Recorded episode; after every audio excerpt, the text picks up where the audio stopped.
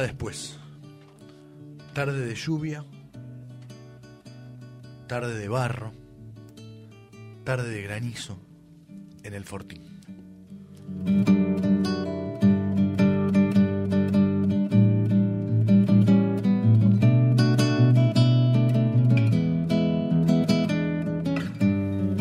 Tal como indicábamos, tal vez ustedes no se imaginan de qué vamos a hablar.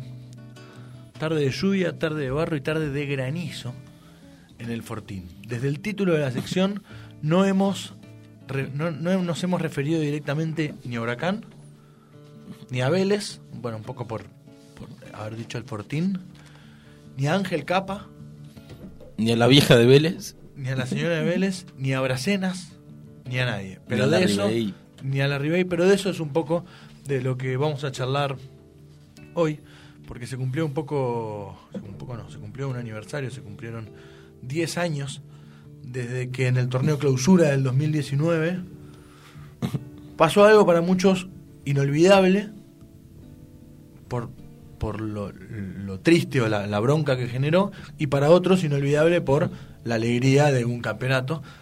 Así que vamos a estar charlando un poco sobre eso. Recordemos que, que mucho se habla de esa final, la final, la final, y hay gente que piensa que por ahí se prendió al fútbol argentino en ese día, que se jugó una final de desempate y no se dio desde el principio que la última fecha de ese torneo iba a enfrentar a Huracán visitando justamente a Vélez. Esas casualidades, esas cosas que, que, ocurren más a menudo de lo que deberían, ¿no? Entre tantos equipos y todas esas casualidades ocurren. Pasa mucho eso y que los equipos, no sé, cuando dos equipos locales juegan por una copa, eh, o sea, Champions Libertadores, también se cruzan en el torneo. ¿Viste qué ah, pasa? Que hay tres o cuatro partidos seguidos. ¿Decide? Vamos a ver un poco el contexto entonces para haber llegado a, esta situación que bien comentábamos. Fecha 18 de clausura del 2009 en Parque Patricios, estadio de Huracán. Huracán le ganaba 3 a 0 a Arsenal con goles de Mario Volati. Ya empezamos a, mencionar jugadores que, quedaron en la historia tal vez solo por ese campeonato, muchos de ellos. Mario Volati, Pato Toranzo y Matías de Federico. A la par, en el estadio de Lanús, Lanús se bajaba definitivamente de la lucha por el campeonato, empatando con Vélez, que le cedía la punta a Huracán, a quien iba a recibir en la última jornada. Entonces ya llegamos a, lo que decía Brasil recién, que Huracán y Vélez iban a jugar en el estadio José Amalfitani en la última fecha. Sí, a ver, como bien dice ahí, ya Lanús estaba un poco en la lucha, si ganaba se prendía hasta la última fecha, no se dio por, el partido que le hizo Vélez Arfield, sí terminó Huracán robándole la punta a Vélez, que estaban ahí un punto abajo eh, peleándose, o sea, Huracán iba a, ir a viajar, iba a viajar, tampoco es muy lejos, ¿no? Iba a ir a la Malfitani dependiendo de sí mismo para ser campeón.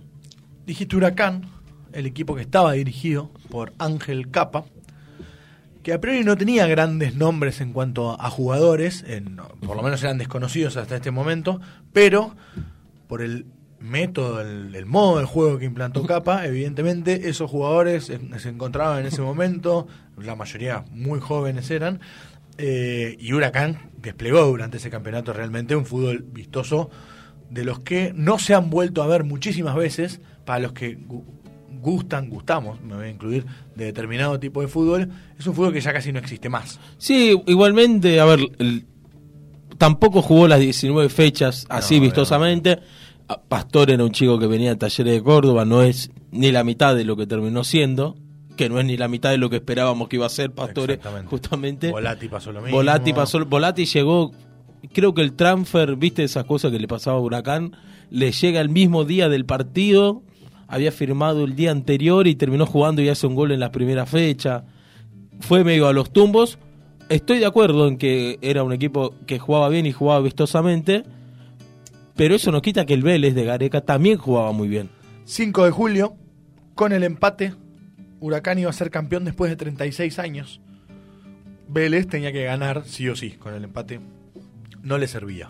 Poco de contexto, gripe A en la Argentina, boom de la gripe A, ¿se acuerdan que se tomaban el tren y iba toda la gente con barbijo, todo un poco exagerado, una paranoia total. el boom de las precauciones de la gripe A donde casi no hubo gripe A. Entonces se puede ver hoy en, las televisaciones de aquel partido, época de fútbol para todos, eh, mucha gente en las tribunas con barbijos, bueno, qué sé yo, eh, y un estadio totalmente desbordado. Hinchada visitante. Hinchada visitante, solo como suele acostumbrarse, como ya estamos acostumbrados a ese pulmón eh, en el medio siempre que hace que las canchas no se vean llenas del todo, pero estaba realmente todo lleno.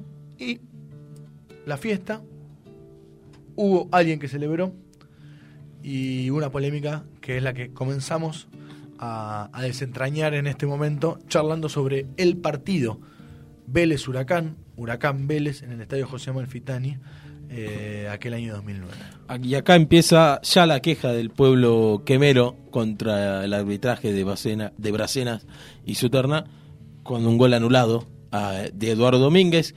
Un offside, a ver, eh, para mí es fino, con la tecnología todo lo cobran, hoy va a veces tampoco lejísimo, estábamos a 10 años de empezar a pensar en el bar que ni siquiera se está implementando en el fútbol argentino. Y bien, y ni siquiera se está implementando bien donde se implementa.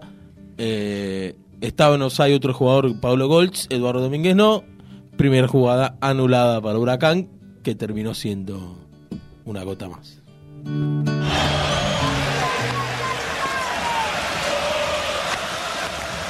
Está cayendo piedra en el estadio José Amalfitani. Creo que el árbitro lo advirtió y va a parar el juego. ¿eh? Creo que el árbitro lo advirtió. Atención que muy fuerte, ¿no? Con lo que está cayendo. Atención, el árbitro creo que lo advirtió o van a seguir jugando de todas formas. Ahí estamos observando el tamaño, la dimensión. El, cuarto árbitro se metió y lo va a parar, ¿eh? El cuarto árbitro le está avisando al árbitro. Sin dudas, esto no lo imaginaba nadie. Eh, se para el juego a los 19 minutos por caída de granizo. Escuchábamos 19 minutos de juego, granizo sobre la ciudad de Buenos Aires, partido detenido. Las tribunas se vacían un poco, se refugian los simpatizantes en las bocas de salida. Busquen los videos, los pedazos de hielo eran bastante grandes. Media hora de partido frenado. O sea, polémica eh, de la que hablábamos casi al comienzo del partido. Ese offside que relataba Martín Nicolás antes de los 20 minutos, partido suspendido durante media hora, una final, imagínate. Media hora nadie sabía si se iba a poder jugar. ya se hablaba en las transmisiones de, posibles fechas, de qué pasaba con las entradas. Imagínate cuando se suspende un partido así con mucha lluvia y con granizo, que tu entrada de papel no sirve. ¿Qué, pasa con eso? Claro. Las de AFA no han sido muy, muy, muy duraderas en general. No.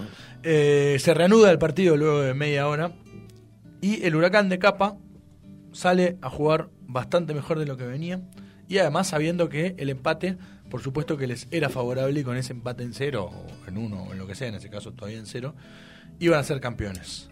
Burrito Martínez, otro jugador que aparece en el relato, arranca en velocidad y luego dirás todo lo que ocurre. Que complicó, Araujo llegó tarde a cruzarlo y Bracenas acertó. Sancionó penal para Vélez. Eh, lo pateaba Rodrigo López, Hernán Rodrigo López, uruguayo, que tuvo momentos de mucha ciclotimia con el hincha de Vélez, casi que te diría mitad y mitad. Pateó, terminó atajando Monzón, otro one hit wonder de ese huracán de capa. Y bueno, se complicó un poquito la cosa para el equipo de Liniers. Parecía, ¿no? Parecía, eh, y no llegaban al arco, el equipo de El Tigre Areca, como bien decíamos hace un rato, eh, miren, ¿no? De, de, qué estábamos hablando en ese momento del Tigre que no tenía muchísimas experiencias dirigiendo y no, estamos hablando. Había, había dirigido a talleres, había dirigido, creo que hasta en Perú antes. Sí, fue un gran acierto de Bracenas que hasta lo catapultó con un breve paso en el, en el Palmeiras después de Vélez a terminar en, un seleccionado como el peruano. Otamendi, miren, nuevamente, eh, comete una mano cerca del área, tenía amarilla y tendría que haber sido expulsado y no fue eh, expulsado. Y ahí ya aparece otra de las polémicas de Benacenas. Vamos sumando dos o tres, pero no todas para el mismo lado.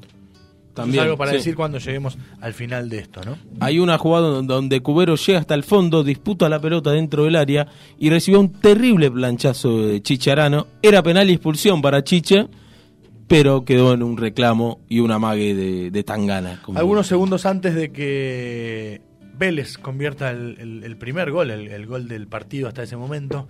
La Ribey, que había sido jugador de Huracán, se había ido, a disputar de forma algo violenta, vehemente, dice el informe, una pelota en el aire con Monzón, el arquero de Huracán, que se la bancó y no pasó nada.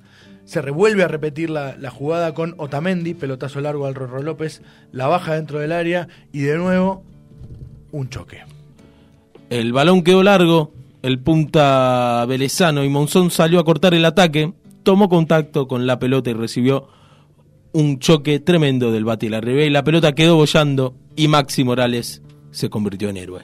Morales, Maxi Morales le está dando la victoria a Vélez y por ahora, y por ahora le está dando el campeonato. Hubo un contacto físico con el arquero y aquí lo vamos a ver. En la pierna. Es falta contra el arquero y no cabe ninguna duda. El árbitro no la advierte, la pelota salió larga. Ahí está. Señoras y señores, Vélez Arfiel con este gol de Maxi Morales se está quedando con el título cuando le quedan al partido cinco minutos.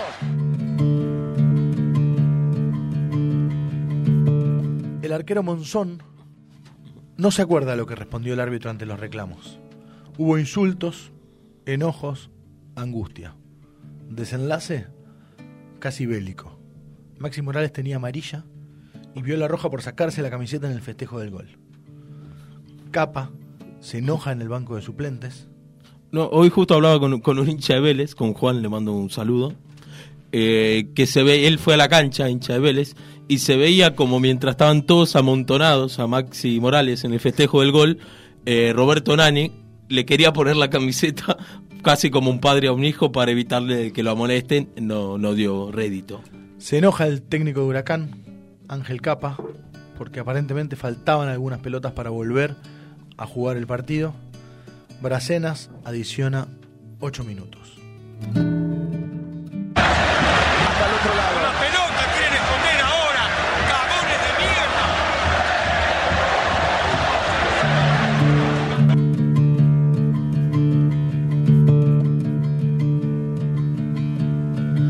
Se recuerda casi entre risas eh, aquel enojo de, de Ángel Capa. Era real, las pelotas no, estaban. Eso era real. Esconde la pelota. Después la forma y todo, cuando sabes que tenés muchas cámaras encima y todo, podría haber sido otro o no. Bueno, tiene que ver con, con el ansiado título que, necesitaba Huracán, ¿no? Después de tantos años. Seamos sinceros con eso, pero lo que es cierto es que para muchos fue un antes y un después en, en la forma de ver Ángel Capa ese partido, que no termina ahí. Siguen pasando algunas Mil piernas enfrente, Germán Montoya sacó una pelota de campeonato en la línea. Eh, de contragolpe, Larry Bay también pudo liquidar el pleito en dos oportunidades y Monzón lo evitó. Tras el segundo mano a mano, el atacante iniciado en Parque Patricio fue increpado por sus adversarios y todo se pudrió, Federico. Todavía pueden ver las imágenes. Un alcanzapelota fue agredido. Sebastián Domínguez fue impactado por un objeto que cayó desde la popular de Huracán, quedó cortado. La cámara de la transmisión capta la mezcla entre su alegría, el santo y la sangre que tenía en la cara en el momento que se termina el partido. ¿Puedo hacer un pequeño comentario de, esta, de lo que fue esta tanda? A ver, ya, ya bien aclaré en un principio que Vélez también jugaba bien y también fue merecido campeón, que no solo Huracán, a diferencia de jugar bien, capaz era más vistoso. era distinto. Era distinto, pero Vélez también jugaba bien, no es que pero viste que algunos quedan como que no, solo Huracán merecía, no, Vélez también. No, no, no era el antifútbol. Claro, y quedemos también con algo que cortó un poco el mito de del segundo, no se acuerda nadie, más allá de por cómo fue el partido, que posiblemente de nuestros amigos futboleros, 6, 7 de cada 10 se acuerdan 10 jugadores de ese Huracán fácilmente. Entonces, en eso que estuvo bueno. Que también a veces se gana, a veces es segundo mala suerte. Esa tarde lluviosa dejó una marca para siempre en la historia del fútbol argentino, por lo que charlaba recién Martín Nicolás y porque condenó y condujo al ostracismo al árbitro del duelo. Gabriel Bacenas, que dirigió oficialmente por última vez ese partido, luego acusa problemas físicos y se retira un año después, en el 2010. ¿Me entendés lo que te digo? Entonces el fútbol es muy subjetivo. Hay gente que te va a decir que fue full, hay gente que va a decir que no fue full, hay gente que dice que fue penal, hay gente que no fue penal. Vos sabés cómo se fútbol. Entonces, cuando, quien lo vea, cómo lo vea, en la situación que lo vea, puede decir cosas distintas. Y es respetable.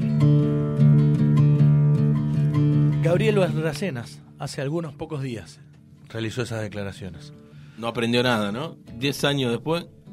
Hasta aquí, el tiempo está después de aquel partido entre el huracán de Capa, el arbitraje de Bracenas, el Vélez del Tigre Areca.